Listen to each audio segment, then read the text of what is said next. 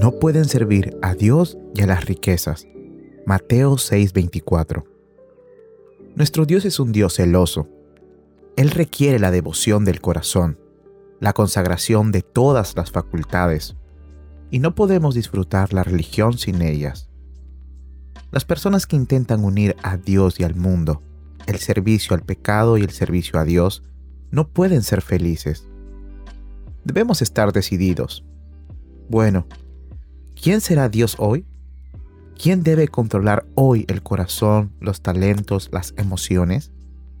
¿Las ganancias, el placer carnal o los amigos del mundo son el ídolo de hoy?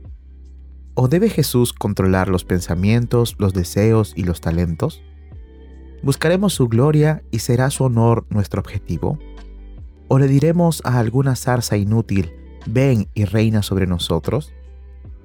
Escoge tú, ¿a quién servirás?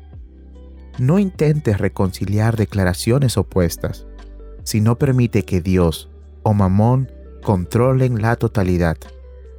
Ciertamente, estás preparado para clamar, Tuyo soy Jesús y solo a ti serviré. Pero solamente puedes servirle de manera aceptable cuando le sirves con la gracia que Él te imparte. Él ha provisto, Él ha prometido, y Él te invita a recibirla. Por tanto, tengamos la gracia por la cual podamos servir a Dios de manera aceptable, con reverencia y temor piadoso.